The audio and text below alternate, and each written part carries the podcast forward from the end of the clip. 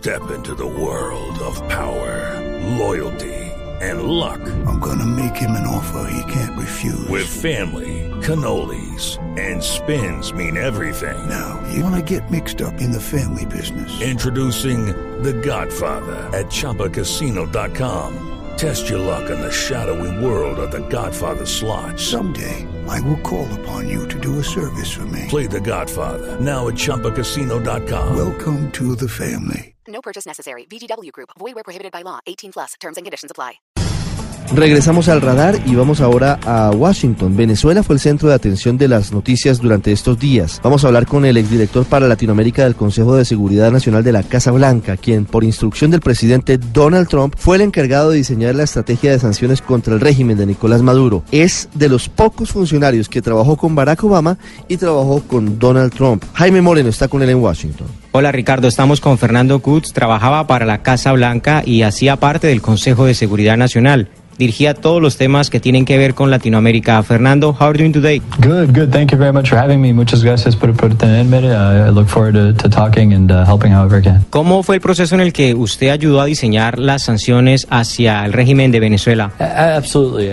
Absolutamente. Yo trabajé para el presidente Obama y también para el presidente Trump. Desde el primer día del presidente Trump en la oficina oval, nos dejó claro que él quería que Venezuela fuera una prioridad de su gobierno. Fueron una serie de acciones basadas en acciones que el gobierno de Venezuela podría tomar.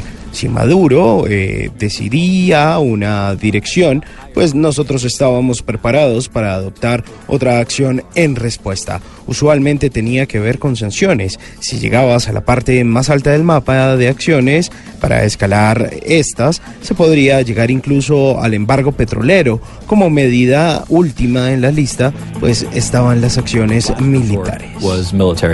Es decir, ¿en qué estado nos encontramos en este momento?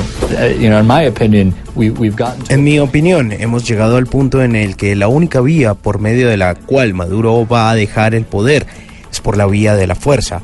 Creo que hemos superado el punto en el que las sanciones serán efectivas. Ya superamos el punto en el que se ha pedido de manera formal que se retire del poder o darle una oferta de que se vaya a Cuba o a cualquier otra parte del mundo. Así que si aceptamos la premisa de que el único camino por el que salga es por la vía de la fuerza, entonces tenemos que aceptar esa realidad y decidir cuál es la mejor forma de hacerlo. Para la opción militar, ¿cuáles son esas condiciones específicas que necesitan? Lo digo de nuevo, nosotros no deberíamos hacer esto de forma unilateral. Si Estados Unidos va a entrar solo por su cuenta, sería un error.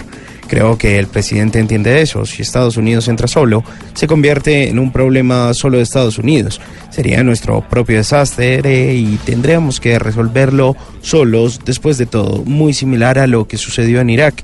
Esto no puede ser manejado solo por un país, es un problema regional. Por tanto, requiere una solución regional.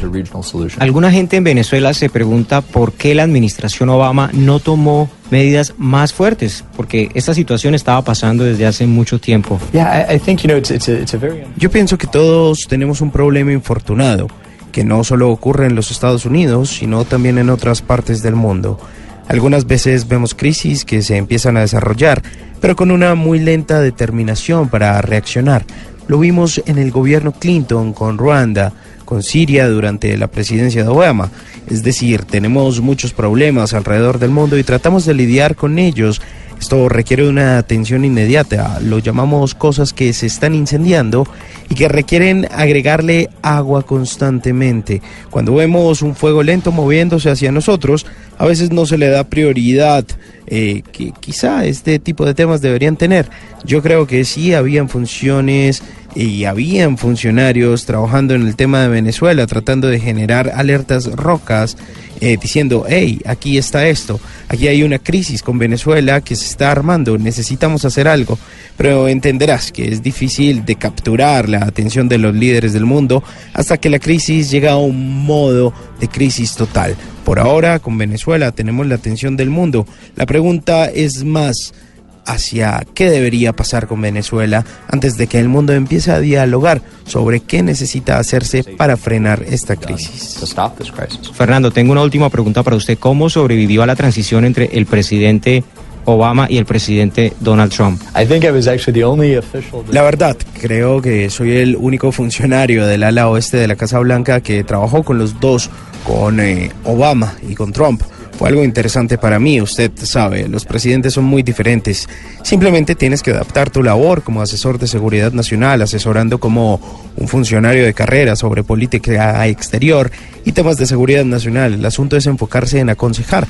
Con el presidente Obama era un proceso de asesoramiento diferente al del presidente Trump.